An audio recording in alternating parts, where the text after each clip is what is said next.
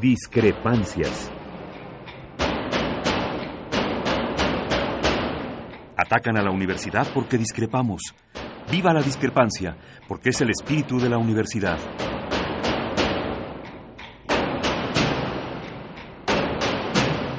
Martes de Discrepancias.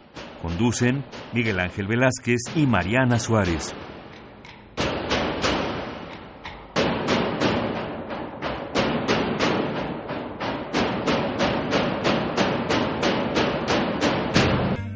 Para empezar, quiero comentarles algo que podría ser anécdota, pero que nos plantea de pies a cabeza quién está en el gobierno de este país. Usted recordará que a finales de, de junio, principio de julio, hubo una gira de Peña Nieto por los Estados Unidos. Gira en donde eh, dije, dije Estados Unidos, por Canadá, perdón. Entonces, en esa gira, donde se discutieron muchas cosas, o parece que se discutieron muchas cosas, algo quedó de manifiesto y algo, algo fue, bueno, debería de causar a nosotros, por un lado, una reflexión profunda de qué cosa, cómo recibe el mundo las acciones del presidente de México, y por el otro lado, una profunda reflexión para saber por quién votamos cada que tenemos que hacerlo, con el voto comprado o no. ¿Qué significa esto?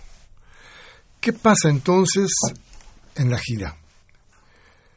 Pasa que hubo un día en el que Peña Nieto fue abuchado por muchos, muchos mexicanos que le gritaron de todas cosas, pero principalmente lo culparon del asesinato en contra de la gente de Ayotzinapa, en contra de la gente de Nochistlán.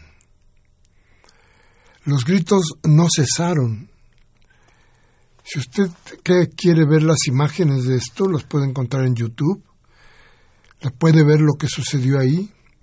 Francamente, vergonzoso para un primer mandatario, porque significa que todos, dentro y fuera, están deplorando lo que el Señor hace. Punto uno. Siguiente punto. Hubo una conferencia de prensa. En esa conferencia de prensa, vea usted hasta dónde llega, yo diría que la ignorancia. Alguien le pregunta a Enrique Peña Nieto qué pasa con el populismo. Enrique Peña Nieto, que yo creo que toma eh, en ese momento la oportunidad para lanzarse en contra de Andrés Manuel López Obrador, no recuerda que al presidente de los Estados Unidos, a Obama, se le había calificado durante la campaña política donde él le gana a, a Bush, se le había calificado de populista. Y entonces Peña Nieto se lanza y dice de todo, lo que le pasó y lo que no. Dice, dice que son esto, que son lo otro, no pierde la oportunidad. Y, y, yo creo que no lo sabía porque, pues porque no sabe muchas cosas Peña Nieto. Y dice, son un yo creo que para... él, él no quería referirse definitivamente a Trump, que parece que esa era la intención de la pregunta, uh -huh. sino quería referirse a Enrique Peña Nieto, digo, perdón, Ah, a Andrés Andrés Manuel, Manuel. López Obrador, ¿no? Y bueno, y le dice, dice que los populistas destruyen todo lo que cuesta en décadas construir, dice que son liderazgos que venden respuestas fáciles a los problemas del mundo, dice, dice lo que se le encuentra, dice que encuentra parecidos en, el populismo a lo de Hitler y Mussolini, claro, con unas con una ignorancia este pues que es aplastante, ¿no? Y resulta de esto, ¿qué resulta? Resulta que Obama toma la palabra y, yo diría que sin hacer caso a lo que dice Peña porque lo, lo entiende como tal, entiende que Peña no sabe de qué habló, no sabe qué significa lo que dijo a un presidente como él, que dice pues, lo que dijo. Y entonces Peña, curiosamente, digo, perdón, Obama. Obama, Barack Obama, toma la palabra y dice, ahí le va, lo siguiente. No estoy de acuerdo en que la retórica a la que se refieren sea populista. Esto que dijo antes eh, Peña Nieto. Dice, las personas siempre me han importado. Quiero que todos en Estados Unidos tengan las mismas oportunidades que yo disfruté. Me preocupo de los pobres que trabajan duro y no tienen oportunidades de progresar. Me preocupo de los trabajadores para que tengan voz colectiva, de que los niños reciban una buena educación, de que haya un sistema tributario justo y de que los beneficiados por esta sociedad, como yo, paguen más para que otros puedan tener oportunidades. Con eso se podría decir que soy populista, razonó Obama. Pero su arpón, dice por ahí una de las crónicas publicadas, no iba dirigido a Peña. Miraba más lejos. Apuntaba a Trump. Pero aquí, a Obama, no le importaba hablar de de ninguna manera de Andrés Manuel López Obrador, que era el blanco que había elegido Peña Nieto, sino de qué quería hablar, de Trump. Ignoró, ignoró en su ignorancia a Peña Nieto y entendió que su respuesta tenía que, ir mucho más allá. Para el momento de campaña política en Estados Unidos, zarandear, yo no diría que al populista, al loco, al loco de Trump. En fin, esto es discrepancias. Otra vez buenas noches, Mariana. Buenas noches a todos. Vamos a hablar de los maestros. Le pedimos a uno de ellos que viniera y estamos en espera de su presencia. Así es que vamos a un corte y regresamos. ¿Nuestros teléfonos? Le doy nuestros teléfonos en cabina 5536-8989 y la sin costo 01850-52-688. También no olvide nuestro Twitter arroba discrepancias RU, RU en altas. Vamos al corte y regresamos.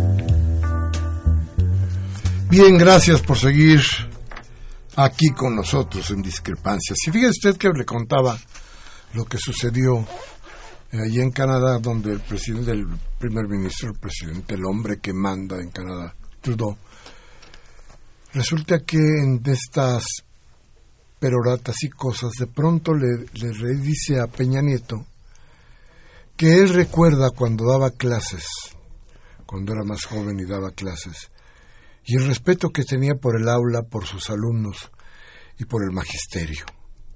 Y le comenta también que podría ser posible que el conflicto magisterial que vive México pudiera arreglarse. Pero para Peña esas palabras no significaban absolutamente nada. Como no significó que Obama le dijera ignorante sin decírselo de entrada, pero que de alguna manera se lo dijera claramente. Y como no significan nada para ellos, ¿qué es lo que sucede en el conflicto magisterial que nos tiene preocupados a todos de muchas, de muchas razones? Y déjeme decirle por qué tenemos que levantar la voz y decir las cosas como son.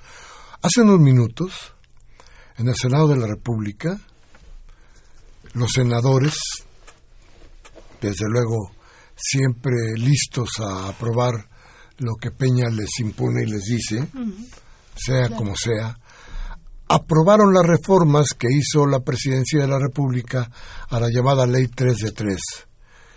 Y rápidamente, como pocas veces se ve, el Ejecutivo Federal se hincó frente a los intereses de la iniciativa privada y cambió una ley. De inmediato. Una ley que significa corrupción, el principal mal de nuestro México.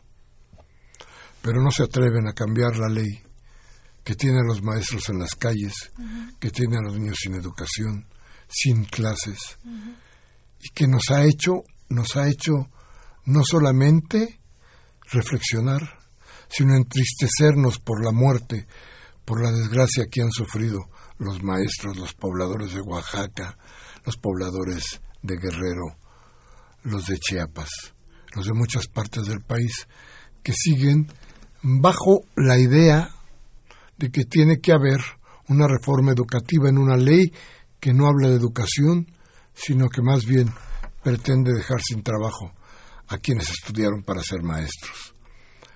Este sistema que ya muchas veces hemos hablado aquí y que lo único que pretendería es tener desde luego mejor a los maestros, mejor a los alumnos y mejor a México. Esto no le importa ni al secretario Nuño y al parecer no quiere meterse el secretario Chong y al parecer nadie, a nadie, ni a los senadores ni a los diputados, yo diría que ni siquiera a todos los partidos políticos les importa lo que está pasando, aunque la población cada día se suma más a este movimiento en contra de la necedad, de la terquedad, de la imposición de la Presidencia de la República y de la Secretaría de Educación. Nunca como ahora habría que darnos, nos tendría que dar vergüenza saber que nuestros gobernantes, no importa que fueran todo lo que se dijo en la gira de Estados Unidos, en la gira de Canadá, no importa todo eso, que aquí tuvieran otro tipo de responsabilidad que hoy no tienen, que aquí fueran quienes protegen a la población. No es posible que la ley 3 de 3, insisto, la que plantea un alto a la corrupción, sea reformada de inmediato por Peña Nieto, que él sí recibe, desde luego, él en persona, a los miembros de la iniciativa privada, pero no puede recibir a los maestros. A los maestros los paran ahí en el chivatito, a macanazos, con escudos. No, no es posible que suceda eso, pero así sucede. Hoy vamos a hablar con uno de los actores de todo esto, con uno de los profesores de Oaxaca, uno de los profesores que vinieron a la Ciudad de México a protestar por una injusticia. Y, y vamos a hablar con él porque, porque esto, esto tiene que tener, como siempre hemos dicho, una reflexión de parte de todos nosotros. Entonces vamos rápidamente a un corte y regresamos con ustedes para presentarles a nuestro invitado. Les recordamos nuestros teléfonos 5536-8989 y la sin costo 01800-5052-688. Al corte y regresamos.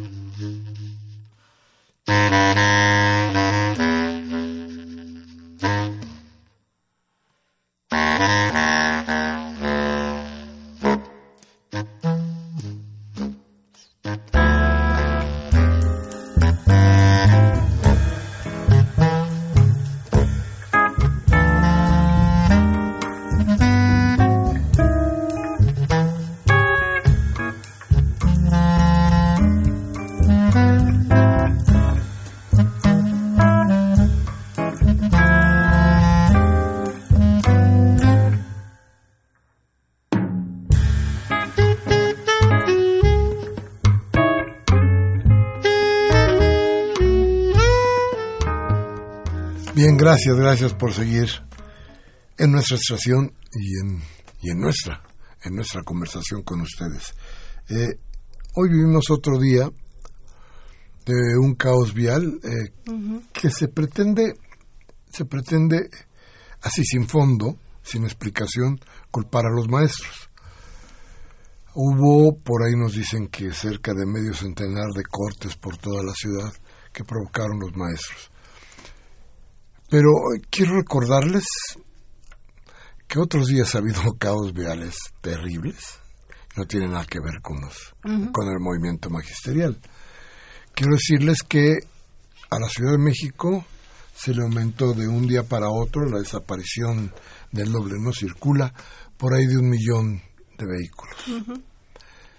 Entonces, ¿no cree usted eso de que de que nada más por los maestros hay caos vial? No, sí tiene que ver, desde luego, es la protesta.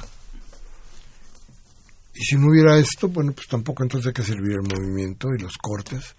No, no es una parte del fin, pero la otra parte del caos es que los gobiernos no están haciendo las cosas como deberían de hacerlo para que esto no, existiera. Pero en fin, vamos con nuestro invitado, Mariana. Nos Sí, el día de hoy está el maestro, con nosotros el maestro José Antonio Altamirano Ojeda. Él es integrante de la instancia de coordinación nacional sección 22 de Oaxaca. Bienvenido, maestro. Gracias, muy amable. Pues buenas noches. Buenas noches. Y platíquenos cómo estuvo la cosa hoy. ¿Qué pasó? Bueno, todo eso tiene un este un antecedente muy este muy importante. El 15 de mayo, por acuerdo de nuestra Asamblea Nacional Representativa de la CENTE, eh, definimos iniciar lo que nosotros denominamos la huelga nacional este magisterial, donde a partir del 15 de mayo cuatro estados de la República, Oaxaca, Michoacán, Guerrero este, y Chiapas, iniciamos este, este paro indefinido de labores en el marco de la huelga. Decidimos esto en virtud de que no hay absolutamente, desde el 4 de junio de 2015, no había ninguna ninguna cercanía con la Secretaría de Gobernación, incluso en el caso de Oaxaca, con el gobierno este con el gobierno estatal eh, demandando fundamentalmente la defensa de la educación pública, la defensa de nuestra estabilidad laboral, la defensa de nuestra materia de trabajo, la defensa este y en contra de lo que ellos llaman evaluación docente y que nosotros decimos muy claramente que es un instrumento policíaco militar para despedir a miles y miles de trabajadores, ¿no? En este este es el contexto general. Obviamente las demandas no se quedan únicamente en el entorno este en el entorno magisterial no aparte de la defensa del normalismo incluyendo también está la este, la libertad de nuestros presos políticos. Como este magisterio oaxaqueño tenemos 13 compañeros trabajadores de educación en las mazmorras este este del estado. Eh, también podemos decirlo de una manera estamos integrados a la Asamblea Nacional Popular que regularmente se lleva en la Escuela Normal Rural Raúl Isidro Burz de Ochinapa, a la cual asistimos, a la cual asistimos y recuperamos todas las demandas, entre ellas la presión con vida de los jóvenes normalistas y los miles desaparecidos por este régimen de terror. La, la, lucha en contra de todas las reformas estructurales, principalmente en contra de la mal llamada reforma este, educativa, castigo a los autores materiales intelectuales de todos los crímenes que han sucedido aquí en nuestro este en nuestro país. Eh, esto nos ha dado este pie y nos ha dado este una cobertura muy este muy importante porque eh, se han desarrollado eh, una se ha desarrollado una relación muy estrecha con los padres de familia con las autoridades este de cada uno de este de los pueblos este, de los pueblos y esto nos ha hecho precisamente que nuestra este, nuestra este, ruta que estamos este, teniendo sea un poco más este, eh, más fortalecida. ¿no? Junto a esto, estamos desarrollando también lo que nosotros llamamos un proceso de acumulación de fuerzas para ir este, encontrándonos para ir encontrándonos con otros sectores de la sociedad nos hemos encontrado con una gran cantidad de, de organizaciones sociales, de sindicatos, de colectivos, eh, de trabajadores de, de, la ciudad este y el campo que se han unificado a esta este, a esta lucha ¿no? después de todo esto que, que ha estado este sucediendo eh, tres ocasiones ya este nos quitaron del este del este de los plantones donde estábamos. Actualmente estamos en la este en la ciudadela nosotros en, en la plaza de la ciudadela. Y en este y ese es el contexto así muy este muy general. Y el día este de hoy por acuerdo de los compañeros de la este de las secciones 9, 10 y 11, principalmente la sección este 9 de aquí de la Ciudad Este de México, inician lo que también ellos llaman paro indefinido este, de labores. Y efectivamente, comentando con este el compañero Enrique, que es el secretario, Enrique Enríquez, que es el secretario general de la Asociación Democrática, pues nos ha este, informado de que una cantidad importante, miles de trabajadores, hasta este momento el conteo no se, este, no se tiene, pero se inicia con grandes este, acciones, eh, incluyendo la relación incluso con los padres de familia que han este, entendido de que la ruta que lleva el gobierno este, federal es la privatización de la educación este, de la educación pública. Y es un punto también fundamental este para nosotros en contra de esta privatización. Entonces este junto a esto también eh, en, en, este entorno desde el 15 de mayo este a la fecha han estado este generándose una cantidad este de brotes de insurgencia este este magisterial, incluso este también este este popular en varios estados este del país. Nosotros decíamos que eran 31 estados, no contábamos a los compañeros de Tamaulipas por no tener alguna relación este, directa con ellos. Sin embargo, ya este, los compañeros han estado este, teniendo ya en, en Ciudad Victoria una importante eh, concentración, cuando menos de denuncia. Han, estado realizando los compañeros algunos este, eh, recolección de víveres, fundamentalmente pues para los compañeros de este eh, o familiares de los compañeros asesinados en Oaxaca, ¿no? que hasta este momento tenemos a 12 compañeros asesinados el día 19 de junio. Nosotros decimos este, claramente que es un, que es un crimen de lesa este, humanidad, fue una masacre contra este, el pueblo este, oaxaqueño, 12 asesinatos, eh, más de 150 este, heridos y muchos de ellos no quieren este, eh, presentarse en virtud de que hay hostigamiento con las este con las familias. La fortuna es que los compañeros este que estaban desaparecidos pues ya se presentaron con sus familiares después de cinco seis siete este días. Y esto pues nos hace de alguna otra manera pues decir que esta reforma educativa la quieren seguir imponiendo con sangre y fuego. A ver maestro. No quieren ustedes que los evalúen Ah, no. O sea, claro que sí. O sea, eh, en primer lugar, la cuestión este de la evaluación es todo un eh, contexto. No es únicamente, ellos únicamente se están basando en un este, ¿qué podemos decir? En una cuestión, en un examen, ellos, ellos están, ¿no? De 100, 120 este, preguntas. Y con base a eso se decide el futuro de un maestro. Esto, sí, esto es inaceptable este, de una manera este, este, total. Cuando nos han preguntado, ¿quieren evaluarse?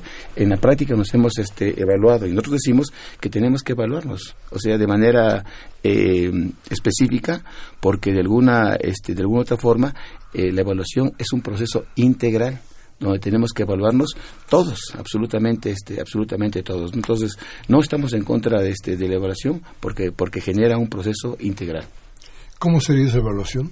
Una evaluación integral, nosotros la estamos este, eh, conceptualizando desde el momento en que nos evaluemos absolutamente todos los actores involucrados, desde eh, quien este, genera todo este proceso que es el presidente de la República, los, este, los gobernadores de los estados, se están generando efectivamente todo, todas las condiciones para que los maestros, para que los alumnos, para que los padres de familia puedan integrarse a este proceso y generar efectivamente una, una educación. Ellos llaman educación de calidad, nosotros decimos una educación este, que, debe de ser este, que debe ser integral. Si ellos están generando las condiciones materiales en todas las escuelas para que los estudiantes puedan o, que podamos tener en las escuelas también las condiciones propicias para ello, ¿no? En, en Oaxaca, como todo el mundo este lo sabe, hay este todavía todavía en este año 2016 escuelas que no cuentan ni siquiera con un, con un mesabanco, ¿no? Cuentan, este, que, que, no cuentan con lo, este, con lo elemental. Sí, lo, si, si hay una capacitación para este, consolidar el proceso este, de los profesores, si también hay garantías de un, este, de un salario eh, que permita al trabajador este de educación generar la actividad que está, que está desarrollando. Todo este proceso tendrá que este tendrá que evaluarse y tiene que ser un proceso integral. A ver, pero cuando ustedes están, por ejemplo, en la mesa de negociación con, con el gobierno, eh, ¿cómo les dicen que puede ser la evaluación? Este, más, más precisamente, ¿cómo, ¿cómo evaluarían a los maestros? ¿Quién los evaluaría? ¿Los propios alumnos? ¿Sería una instancia fuera de la Secretaría de Educación? ¿La propia Secretaría de Educación? ¿Quién los podría evaluar? Sí, lo que pasa es que no estamos únicamente viendo el proceso de la evaluación este, del maestro en sí, sino estamos viendo el proceso de evaluación de todo el sistema educativo este nacional o sea, que, que, que, nos permita a todos involucrarnos en este, en este sentido. No estamos hablando de que a nosotros se nos ponga un examen de 120 preguntas y el que conteste 80, pues ya la hizo. No, no estamos, no estamos pensando nosotros en eso. Estamos pensando en que también existan las condiciones para desarrollar el trabajo y que también existan eh, eh, y, se generen formas de que todos nosotros los que estamos este, en las este, en las aulas podamos nosotros eh, ser incluso supervisados que nos vean en el aula cómo desarrollamos nuestro trabajo que este que estén junto junto con nosotros y que apoyen todo este proceso este de la enseñanza aprendizaje es decir que en una, en una escuela exista luz que haya agua que se hay mesabancos que se den las las condiciones generales los un lápiz, un cuaderno, lo que se requiere para que haya una educación eh, no sé si de calidad, pero de educación, como dicen ustedes. Y que, y que más allá que de un examen se vean las condiciones en las que trabajan eh, desde antes, ¿no? No solamente se utilice lo que la, calificación o los aciertos de un examen, sino que se vean las condiciones en las que ustedes desarrollan su trabajo. Eso es correcto. Es, decir, este, incluso las propias condiciones de los alumnos, pues, ¿no? Eh, muchas veces, incluso a nivel nacional, ponen como ejemplo este, a Oaxaca, ¿no? Nuestros alumnos llegan incluso muchos sin este sin desayunar sin algo en, sin algo en el estómago. Estoy hablando de las comunidades este rurales este fundamentalmente en ello no y esto no lo aceptan las autoridades no, no, lo que pasa es que es únicamente, eh, tal como lo hemos dicho, esta reforma no es una reforma educativa, es una reforma laboral, es una reforma administrativa, es una reforma que pretende despedir a miles este, de trabajadores. Por ahí lo están, este, por ahí, por ahí lo están viendo, pues, ¿no? Incluso que pretende destruir, este, desaparecer el normalismo. A ver, pero la, idea es, eh, ahorita regresamos a esto del normalismo y, y la privatización. Pero la idea es aquí. ¿Ustedes ya le propusieron esto al gobierno, esta idea? Hay la posibilidad de que el día de hoy se reanuden las este, negociaciones con la Secretaría de Gobernación. Yo, espero que en el transcurso de que me este, trasladé a este lugar, pues ya, estén, ya se esté, esté platicando. Tenemos una propuesta, una propuesta que se va a entregar de manera así este, muy sucinta a, este, a la Secretaría de, este, de Gobernación para que sea eh, analizada de tal forma de que este pues puedan proyectar a partir de ahí lo que nosotros queremos como trabajadores de educación. ¿Qué, ¿Qué, dice esa propuesta? ¿Nos podría adelantar algo? Claro que sí. En esta propuesta se está este, manejando que la educación debe de ser este, humanista, que, que, que, la educación debe este, generar un proceso de reflexión y de razonamiento este, del individuo. Es una propuesta general porque a partir de esa propuesta se desarrollan los planes y programas este, de estudio, toda la cuestión curricular y que permite ya este, definir este, lo que tendrá que generar el perfil de un, este, de un educando.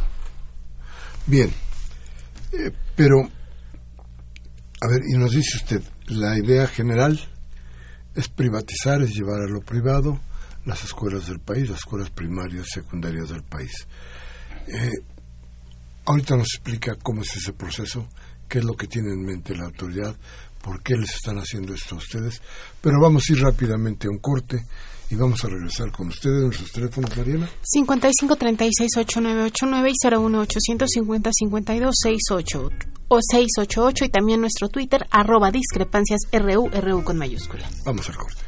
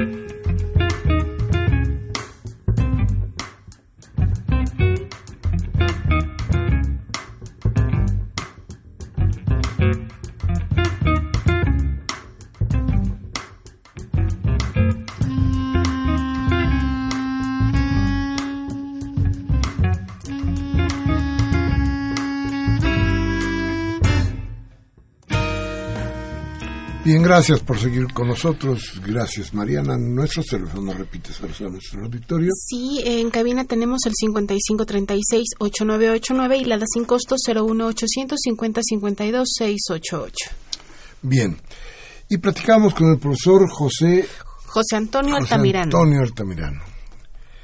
De, de, Oaxaca, de la 22, nada más, nada menos que de, la 22. Y bueno, y, y el asunto aquí que les preguntábamos es, bueno, ¿para dónde ir o para dónde quiere ir el gobierno? ¿Cómo quiere hacer el gobierno la privatización de la educación? Porque de pronto eh, sucede que mucha gente no ve cómo pudiera privatizarse la educación pública en México, pero ¿cómo la ven ustedes? ¿Cómo lo están viendo? Correcto. Eh, hay varias este, cuestiones muy, este, muy concretas.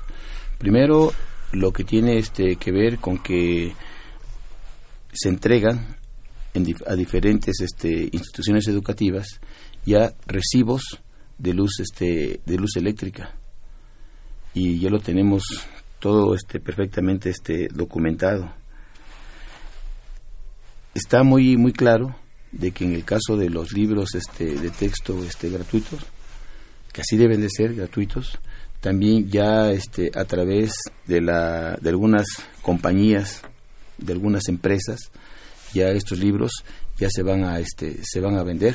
Incluso lo dejó entrever este este Nuño. Y el otro que tiene que ver y fundamentalmente el hecho de que los padres de familia se van a encargar de generar todo todo lo que sea respecto a, garantizar las, este, la infraestructura de las propias instituciones este, educativas. Y que tiene que ver incluso hasta por la propia este, limpieza que tiene que ver con la limpieza, que tiene que ver con el mobiliario, que tiene que ver con todas las condiciones este materiales de la propia escuela, ¿no? Y para ello van a formar también este grupos este organizados y ahí es precisamente donde está la cuestión que tiene que ver con este proceso de privatización. O sea que ya no será el Estado el que se haga cargo de la vida de las escuelas. El Estado, sino tendría que ser parte de ustedes, parte de los la comunidad, digamos, apoyando la vida de estas escuelas o cómo meterían a la iniciativa privada? Sí, o sea, de esta, este, o sea, de esta forma. Es decir, este, primero, eh, generando una este, estructura que podemos decir, cómo podríamos este, este, desarrollarla, eh, a través de la venta de libros. Esa es una esa es, esa es una parte que, que no queremos, este, o sea, que queremos dejar este clara, que incluso ya se están para el próximo ciclo escolar 2016-2017 ya se están ofertando libros de educación básica y estamos hablando desde el jardín de niños, primaria, este este y, este y secundaria fundamentalmente. Entonces, poco a poco pretenden ir ir integrando este la iniciativa este y entregándole las escuelas a empresas privadas o a grupos privados. Así es o sea incluso a, empresas sí a empresas privadas no eh, hay hay varios eh, temas en este sentido. Cuando por ejemplo eh, meten meten en algún estado a este a este a la Ford por ejemplo no que la Ford eh, la Chevrolet se encarguen de, de una institución este, educativa para ir, para ir apoyando y es ahí donde precisamente se van integrando todo un proceso de, este, de privatización. Y para eso estorban los maestros. Exactamente. O sea, este, eh, este, a ellos, a ellos les, este, les estorbamos porque nosotros decimos que lo que queremos es una educación gratuita de manera total y que sea el Estado, de acuerdo a, este, a la Constitución, que se encargue de generar el proceso de gratuidad para la educación. ¿Y hoy, hoy qué pasó? ¿Hoy qué pasa? Porque parece que hoy estuvo más fuerte la protesta por todas partes del país, no nada más en la ciudad. Sí, eh, en la Asamblea Nacional este, representativa este, de la CENTE del sábado este, pasado, se determinó de que el día de hoy tendrían que realizarse acciones sincronizadas en todo este en todo el país y nuestros compañeros de la sección este 9 iniciaron y están desarrollando su paro este indefinido de labores. Esto en el DF. Esto en la Ciudad de México. Decían que solamente doscientas y pico de escuelas de un universo mucho más grande, ¿no? ¿Así es? No, eh, fueron, fue, fue, fue mucho más, o sea, fue mucho más allí. O sea, las este de manera este inicial las actas que se recabaron fueron de cientos de, este, de instituciones este, educativas que junto con los padres de familia generaron este, este, este proceso.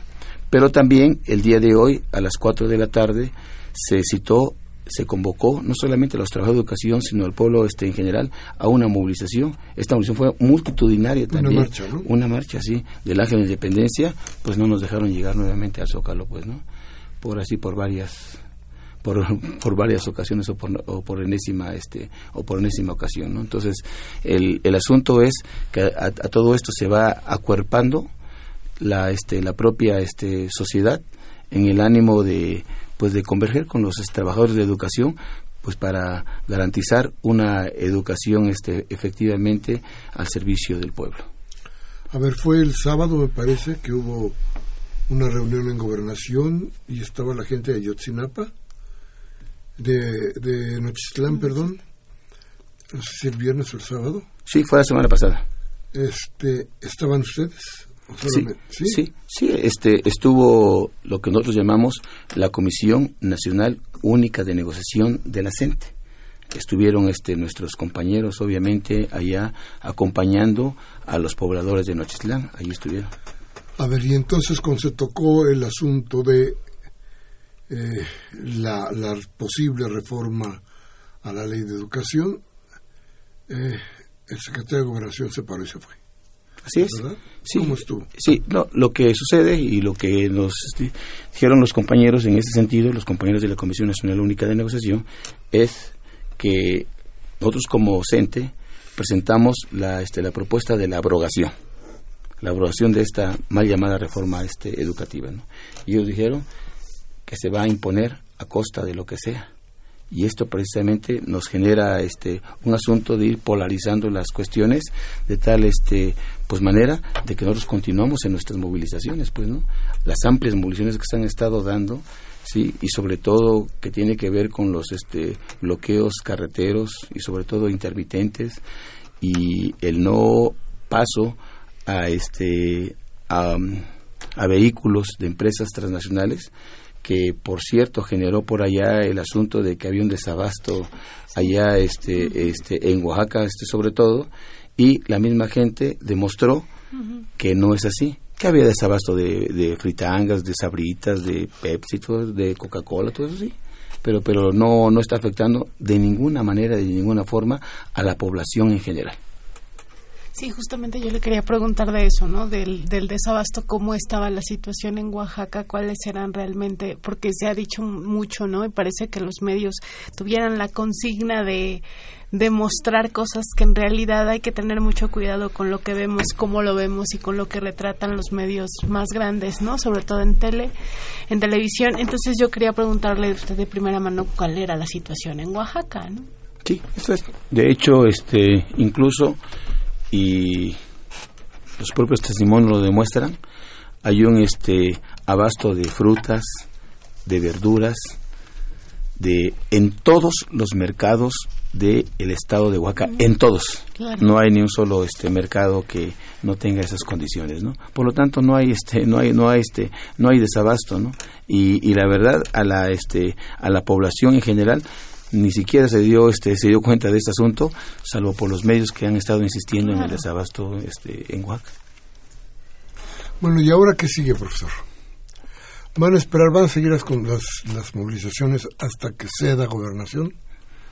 De manera inicial se habló de que nosotros estábamos totalmente abiertos al diálogo. Ahora estamos esperando de que más que una mesa en donde se esté dialogando, o dirán los compañeros más que una mesa platicadora, sea una mesa de negociación. Y esperamos que ésta se pueda cristalizar el día este el día de hoy con la Secretaría este de Gobernación. A ver, dígame una cosa. ¿Qué es lo que se puede negociar? ¿Hasta qué punto estarían ustedes dispuestos a ceder?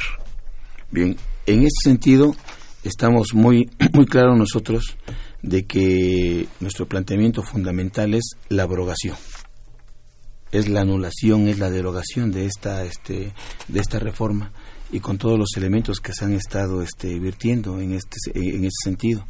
Sí, ellos están eh, este, empecinados en que tiene que este tiene que imponerse y vuelvo a repetir a sangre este a sangre y fuego no nosotros no estamos en esa este eh, en, esa tesitura no estamos en esa este en ese en, ese camino no decían este bueno es que el, el, camino es muy este es muy largo la abrogación es una ruta legislativa estaban ellos este diciendo. Nosotros decimos que no importa o sea, no importa este el tiempo que este el tiempo que se lleve, pero nosotros requerimos la este la abrogación por todo lo que se ha estado diciendo al respecto. A ver, no no reformar la ley, sino quitarla. Así es, abrogarla. ¿Y entonces cuál sería la negociación? Precisamente la este ¿Qué, daría la CENTE para que eso sucediera? ¿Cómo cómo se negociaría? Es un poco así este eh, complicado este, este, asunto, ¿no? Porque la, la condición que traemos nosotros es precisamente la, este, la abrogación y vamos a esperar qué respuesta pueda dar la Secretaría de Educación Pública a través de la Secretaría este, de Gobernación, porque la interlocución es en este momento con la Secretaría de Gobernación. Sí, eh, parece que aquí habría un choque de trenes, ¿no? Ellos no quieren, ustedes no quieren, sería muy difícil. ¿Cómo se sientan a negociar así? ¿Qué se puede negociar? Sí, es que la, la propuesta ellos tendrían que este que, generarla. ¿no? Si la, si, o sea, si la, si la propuesta es una propuesta, este, como de, como incluso ellos se atrevieron a decir que era una, que era una ruta muy, este, muy larga, porque es una ruta, este, legislativa, sí, que se, que se tendrá que, este, que realizar, pues adelante. Fíjese que yo tengo la, la, idea muy clara de que la razón no se negocia, no, no hay por qué negociar la razón. Y en este caso este, no veo por qué tuviera que negociarse algo que, que parece inaudito y que parece que no tiene cabida en una idea de mejorar la educación en México. Pero, eh, pero hay una toda una campaña en contra de lo que hacen los maestros y del magisterio que, a ver, no les resultó lo de la guerrilla en, en Nochistlán. Entonces, no, había guerrilleros, pero como no lo pudieron demostrar, pues ni modo, ya se les cayó esa. Hoy hay una nueva. Fueron agentes externos los que estuvieron en las, en, las escuelas hoy del Distrito Federal, cerrando escuelas, no eran los maestros, eran agentes externos, ¿no? Hay una campaña, contra esa campaña difícilmente se puede imponer lo que está diciendo, lo que plantea el magisterio, aunque haya ventanas, yo supongo que como esta, para que ustedes puedan expresar lo que lo que les convenga, pues lo que lo que en razón tienen. Pero pero difícil, ¿no? Es complicado. Es difícil porque además tienen ustedes la responsabilidad de seguir marchando, de trabajar todos los días en una en una idea, de tener que pues seguir alimentando y haciendo que sobreviva, por ejemplo, el plantón, ¿no? Sí. Y yo creo que son cosas bastante difíciles. ¿Cómo lo están haciendo? ¿Cómo, cómo siente usted a los maestros? ¿No se les ha caído el ánimo? No, este, de hecho, hay una reanimación este, muy, este, muy, muy, muy importante. Nuestro este, plantón se ha estado este, fortaleciendo con los contingentes afortunadamente representativos de casi todo este el país. Hoy hay 17 17 este, representaciones allá este, en el plantón. Han, han este y fundamentalmente con los contingentes que ya hemos este que ya hemos hablado este de ello no el ánimo está este pues muy sólido a raíz ya de la de que se insertan los padres de familia y que se insertan la población este en general y que también ellos eh, están por este en defensa de la educación pública no obviamente no, no descartamos, no quitamos del renglón el hecho de la libertad de nuestros presos políticos. ¿sí? No descartamos de ninguna forma justicia para los este, compañeros este, caídos. No lo descartamos, ¿no? Está, este, está, presente, este, está presente en la mesa, pero todos estamos con la, este, con la idea de que se pueda este, abrogar esta reforma educativa. Bien. Vamos a ir a un corte, vamos a regresar con sus llamadas y después vamos a pedirle al profesor que hoy nos visita que nos dé una idea de lo que viene, de las esperanzas que se tienen de los horizontes que se han abierto o que se han cerrado para que este conflicto no solamente eh, se resuelva, sino se resuelva para bien de todos. Vamos al corte en nuestros teléfonos, Marianita. 5536-8989 y la da sin costo 01850-52-688. Regresamos de inmediato.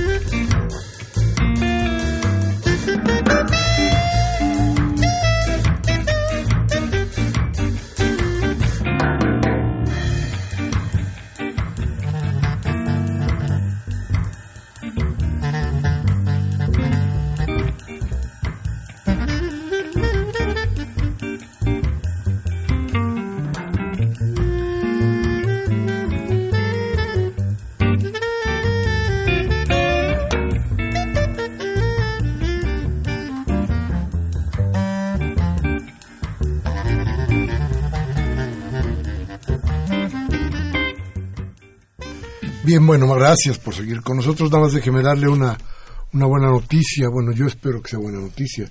Hoy a mediodía,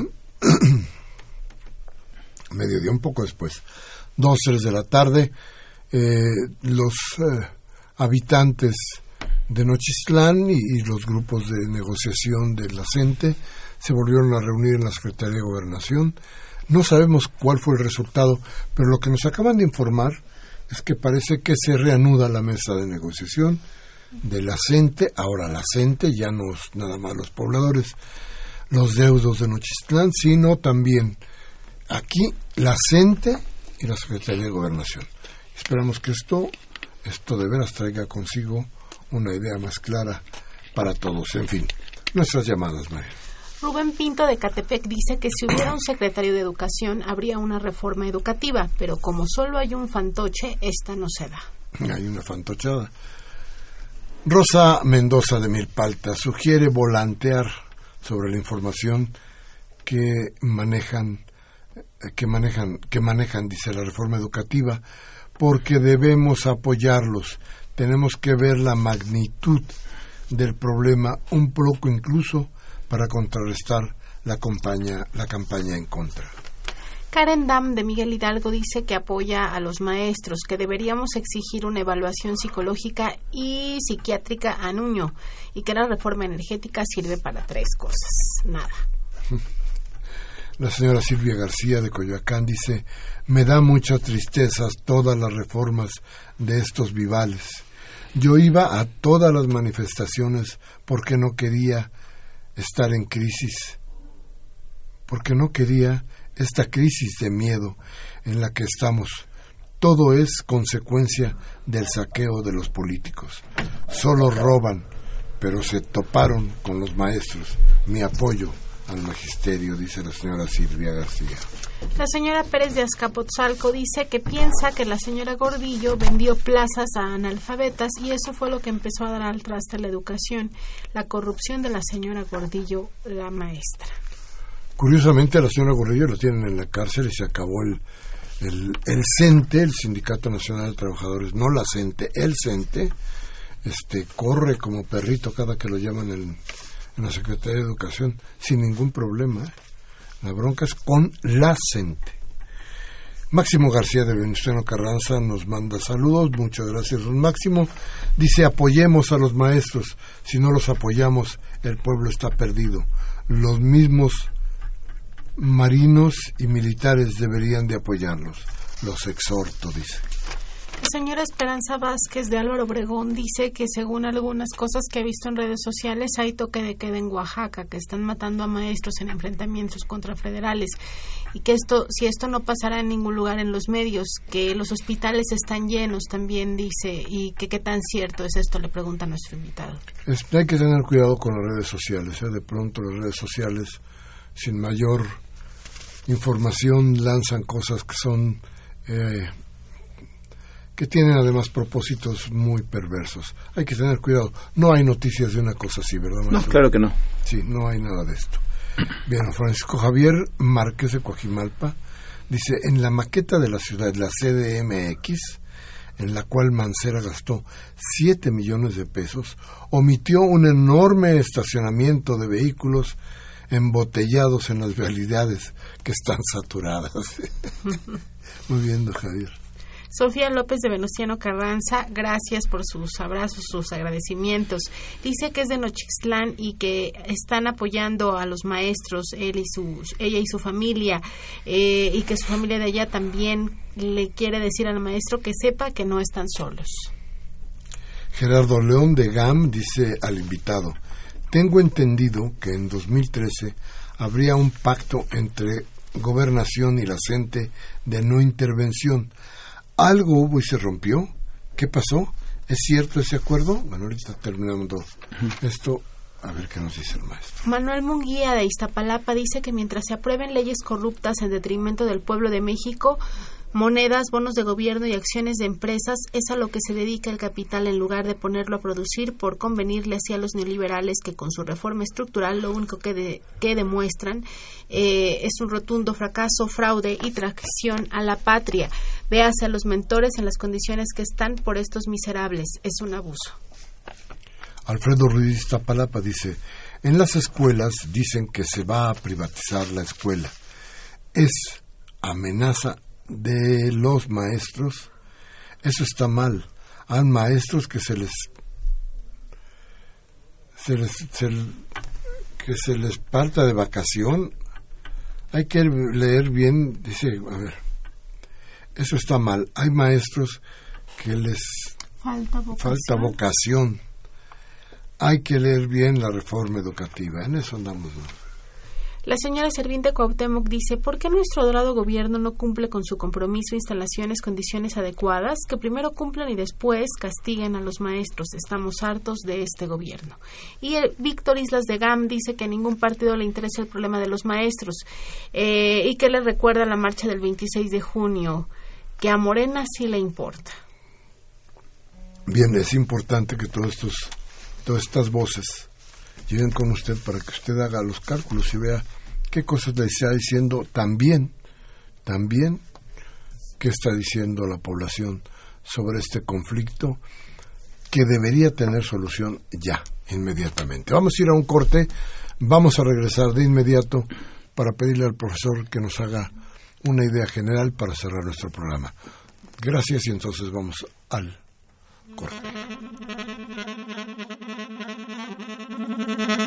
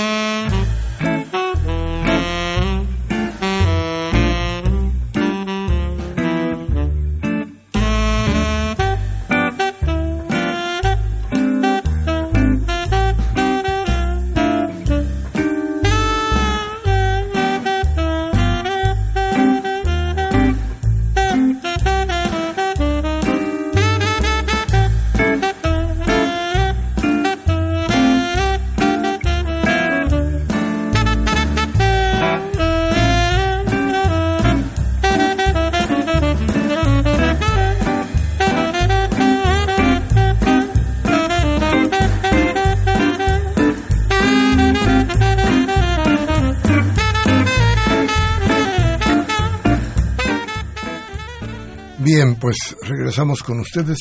Gracias al profesor que nos acompaña en la sección 22 de Oaxaca. Y bueno, este se acabó el tiempo, dice el secretario de Gobernación. Se acabó el tiempo para muchas cosas más, profesor. ¿Con qué concluimos nuestro programa? Bien, primero, este, la, este, la amenaza que virtió el secretario este, de Gobernación a la gente este, en general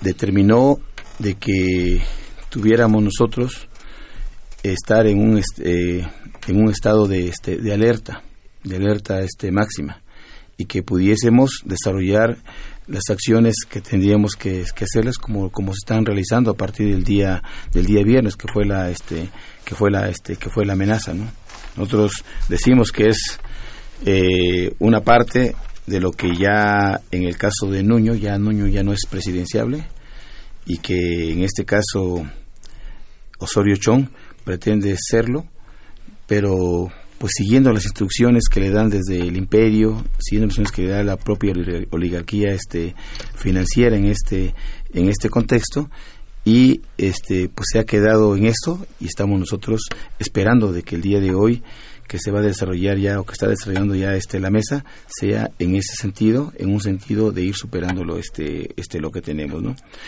Eh, alguien preguntó sobre el pacto de 2013 con la CENT y la Secretaría de Gobernación. No, no hemos tenido absolutamente ningún pacto con este con el Estado. ¿No? El 2013, que fue precisamente en febrero cuando se inicia todo este proceso, ya llevamos más de tres años luchando con esto de la, de la mal llamada reforma este, este, este, educativa, no hubo absolutamente ningún pacto, ¿no? Siempre nosotros exigiendo mejores condiciones de vida y de trabajo para los trabajadores de educación y del pueblo este, en general, pero con el Estado por nuestros propios principios no tenemos absolutamente ningún este ningún pacto no y también este el, el agradecimiento pues de hecho fueron mensajes que, que, se dieron el día de hoy mensajes de solidaridad con el magisterio este de la Coordinadora Nacional de Trabajadores de la Educación y nosotros decimos que vamos a este continuar en esa lucha insertando las demandas este este populares no y eh, yo nada más quiero hacer mención porque es, es, es un hecho este asunto de este crimen de lesa este, humanidad. Nosotros este, responsabilizamos a Enrique Peña Nieto, responsabilizamos a Osorio Chong, responsabilizamos a Aurelio Nuño Mayer y en Oaxaca al gobernador del estado, Gabino Cue Monteagudo, y al secretario de Educación Pública ya este, en, en Oaxaca, la Junta Militar del Instituto Estatal de Educación Pública de Oaxaca, Moisés, este, Moisés Robles. ¿no? Ellos son los responsables intelectuales y los responsables materiales, la Policía Estatal, la Policía Federal, o como, como dijeron en una revista, ¿no? fue la Gendarmería. Nosotros dijimos que fue el Estado. Bien, pues muchas gracias por haber estado con nosotros, muchas gracias a ustedes por habernos escuchado. Gracias, Mariana. Gracias a todos. Y yo, como siempre, les digo que hoy, 5 de julio del 2016, Humberto Sánchez Castrejón en los controles técnicos, Adriana Castellanos no vino. Y Baltasar Domínguez en la producción. Síganos en arroba discrepancias RU. Desde luego con ustedes. Si quiere contactarme por ahí, arroba Miguel Ángel Velázquez, periodista. Podemos tener mayor comunicación. Y como siempre le pido, por favor, reflexione. Use su cerebro. Trate de reflexionar sobre lo que nos está pasando. Si lo que le hemos dicho aquí le sirve, tómese un café mañana con sus amigos y platique lo que oyó en discrepancias. Pero si no, si no, cámbielo usted, tiene opciones, Radio Fórmula o Televisa, para que le deshagan el cerebro. Hasta la próxima.